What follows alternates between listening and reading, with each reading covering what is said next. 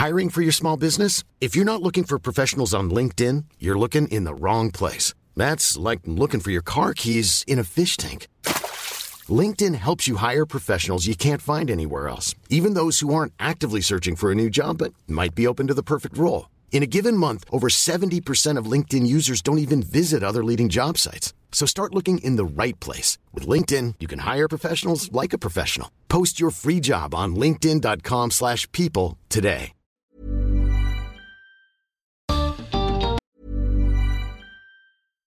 When you make decisions for your company, you look for the no-brainers. And if you have a lot of mailing to do, stamps.com is the ultimate no-brainer. It streamlines your processes to make your business more efficient, which makes you less busy.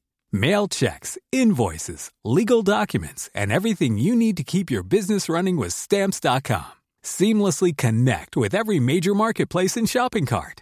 Schedule package pickups and see your cheapest and fastest shipping options from different carriers. With rates up to 89% off USPS and UPS rates. And with the Stamps.com mobile app, you can take care of mailing and shipping wherever you are. Make the same no-brainer decision as over 1 million other businesses with stamps.com. Sign up with code program for a 4-week trial plus free postage and a free digital scale. No long-term commitments or contracts. That's stamps.com. Code program. Si alguna vez se emocionaron escuchando música, ahora van a entender por qué. Bienvenidos al podcast de TED en español. Soy Jerry Garbulski. Paolo Bortolameoli es un conductor de orquesta chileno y actual director asistente de la Filarmónica de Los Ángeles. En su charla en TED en español, Paolo comparte el secreto del idioma universal de la música. Este es un secreto que se puede aplicar también a la vida misma.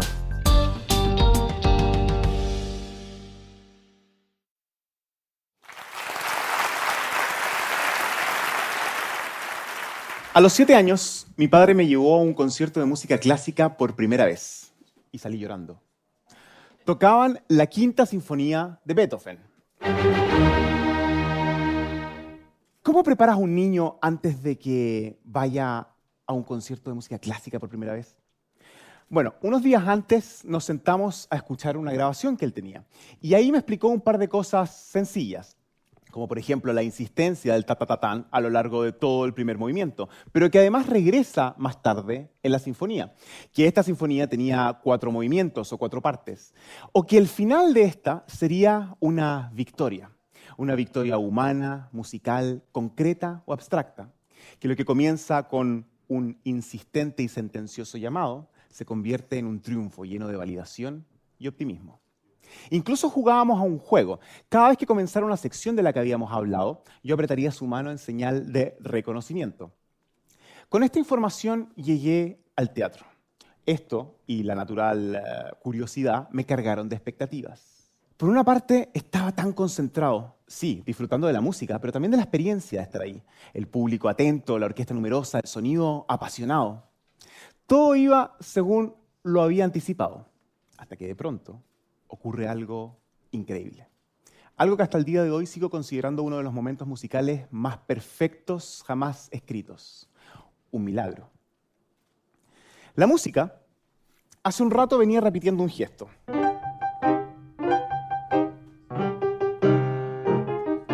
¿Lo identifican? Pero además, una sucesión de acordes que me hacían pensar que después de esto seguramente vendría esto. Una suerte de sentido común musical. Pero no hay nada de milagroso en eso. O sea, humildemente esa resolución también la podría haber escrito yo y de paso terminamos el movimiento y dejamos que la gente tosa tranquila y compulsivamente, ¿se han dado cuenta? O que revisen su teléfono. Eh, pero esta música no la escribí yo.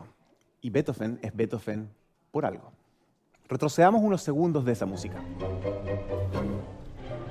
Todo esto sigue un patrón y ya sabemos cómo debería concluir. ¿Y esto? Esto no me lo esperaba. Un niño diría como que te engaña. Esa nota salida de otro universo sonoro sorprende. La música, el ritmo, late apenas al filo de su extinción, pero poco a poco se estabiliza, como dando señales vitales.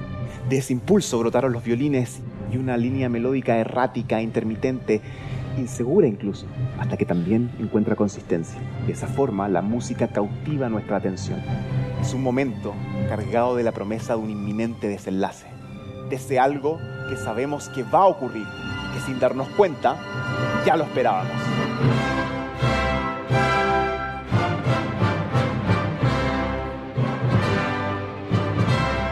Después de eso, padre me vio y me abrazó emocionado. Yo soy Osaba. Lo miré y le dije, no sé por qué estoy llorando, si no es tristeza lo que siento. Ese momento marcó mi vida.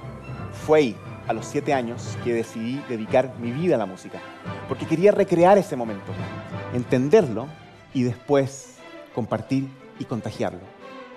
Veamos si podemos lograrlo aquí y ahora. Yo creo que es contagioso.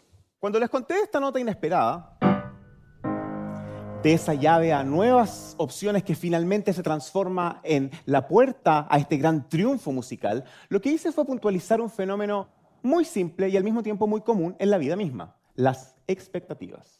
Si el tercer movimiento efectivamente hubiese terminado así, nuestra percepción de lo ocurrido se marcaría dentro de ciertos parámetros de expectativa. Básicamente, recibimos lo que esperamos. La música concluye. El público se acomoda,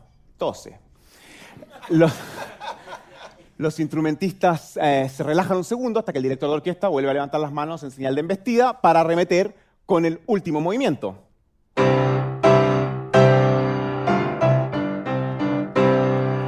Funciona. La música impacta de todas formas. Pero no es lo mismo. Esa transición que escribió Beethoven no solo cumple con la función de conectar una música con otra, sino que genera otro tipo de expectativas. Desde esa nota inesperada hasta la búsqueda de nueva estabilidad en el ritmo, la melodía, la armonía y esa textura que crece y desemboca en algo mayor. Pero en el intertanto, nuestra mente reacciona, comienza a buscar alternativas, escenarios posibles. Y Beethoven lo sabe. Por eso esa disolución y divagar de la música nos confunde. Y esa confusión genera expectativas, que son mezcla de predicción y disposición a seguir siendo sorprendidos, ya que la misma música nos acaba de demostrar que todo es posible. En un nivel extra musical, se parece a mi propia actitud antes y durante el concierto. La información de mi padre fue un incentivo para llegar al teatro lleno de expectativas, a reconocer lo que ya sabía, a constatar. Pero una vez de que me sorprendió, ya todo era posible. El poder evocador de la música proviene en gran medida de su capacidad de generar, prolongar, suspender o incluso traicionar expectativas. ¿Pero qué esperamos de ella? ¿De la música misma? Una melodía y un acompañamiento.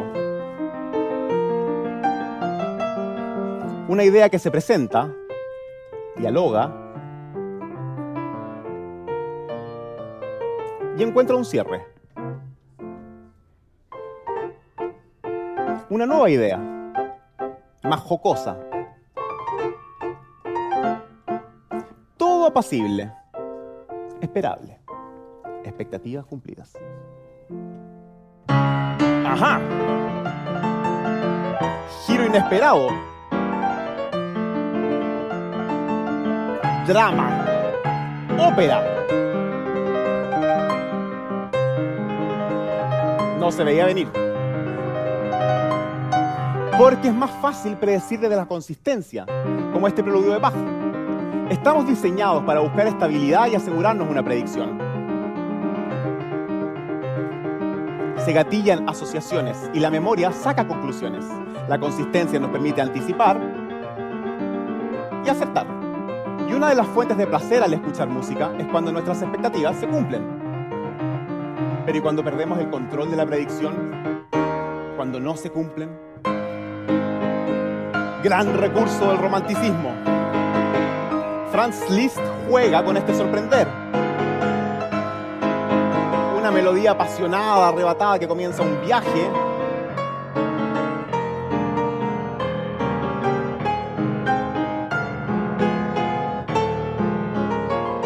pero regresa. Y ahí, cuando todo parecía ir por el mismo camino, seguro, predecible, Se abre una puerta, otra alternativa. que desestabiliza, pero fascina. Otra más.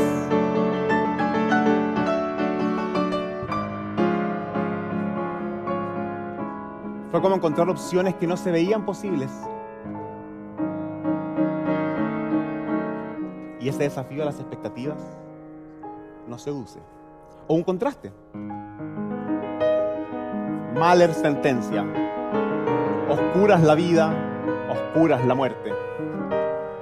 Seria y desesperanzada, la música toma un nuevo giro.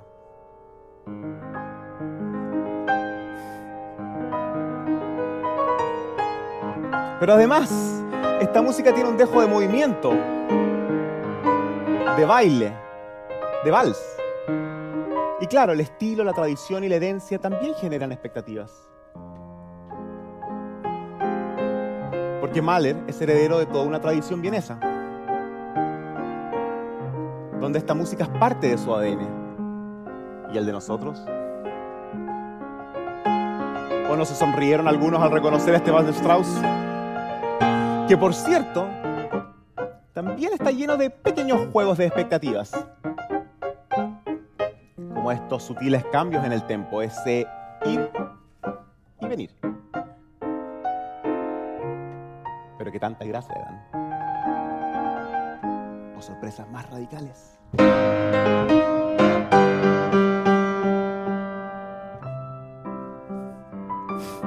Un nuevo vals.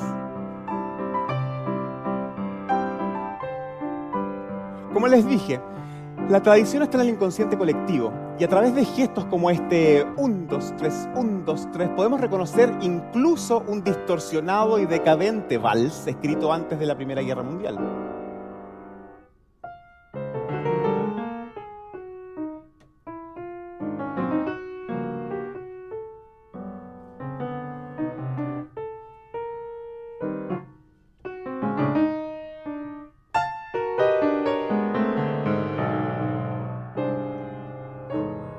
Como un fantasmagórico eco de ese vals? Esas notas, al parecer inconexas, son productos de años de transformación de reglas musicales. Richard Wagner fue uno que contribuyó, en su caso siendo un gran manipulador de expectativas. Música sugerente, llena de erotismo, donde cada nota, cada sonido se aferra al próximo, se arrastra, se adhiere, pero que cambia permanentemente de dirección. Pero no todo lo que suena puede ser inesperado. Un silencio también puede ser provocador y dejar preguntas abiertas.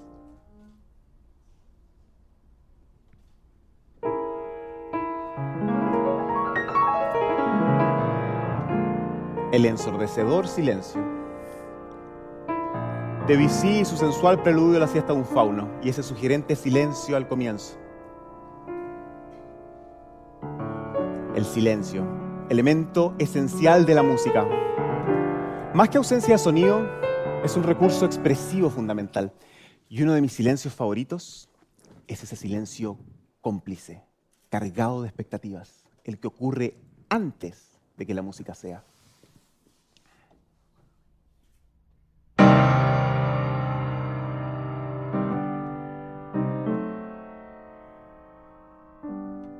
Pero también cada nuevo silencio.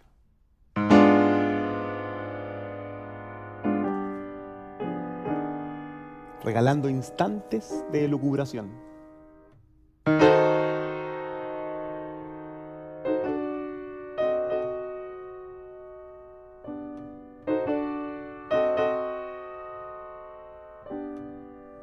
Siendo parte del discurso y conectando ideas que pueden seguir creciendo.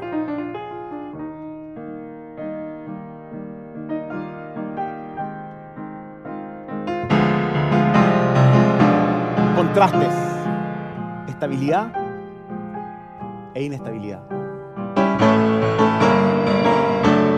Y a propósito, la estabilidad del pulso y cómo lo agrupamos es una reacción instintiva que aparece apenas identificamos regularidad. Un, dos, un, dos. Pero y cuando ya ni siquiera podemos anticipar esta agrupación y solo nos queda estar a merced de lo inestable,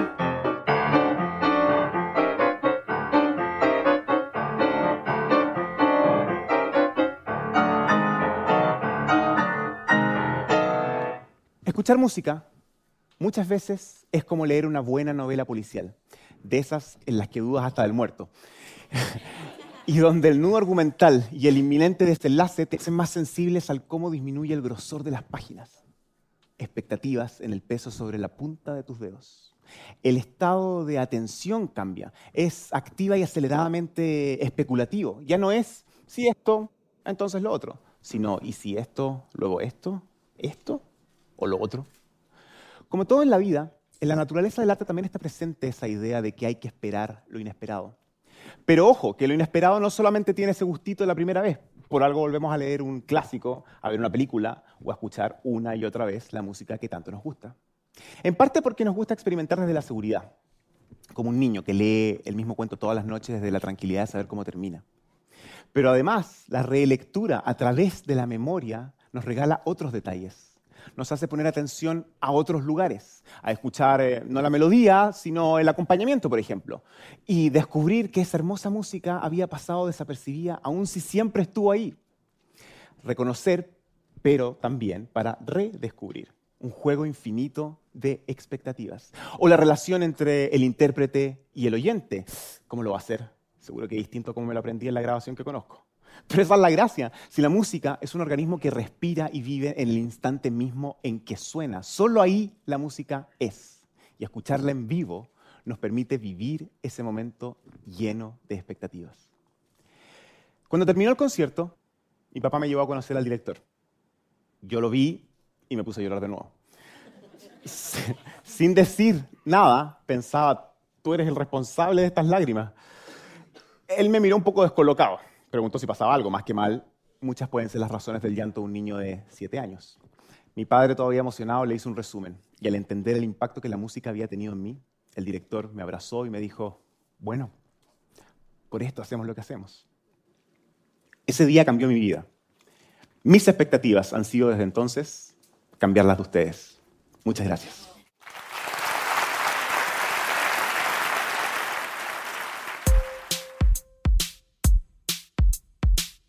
Para más ideas de TED en español, visita tedenespanol.com. Soy Jerry Garbulski y te espero en el próximo episodio.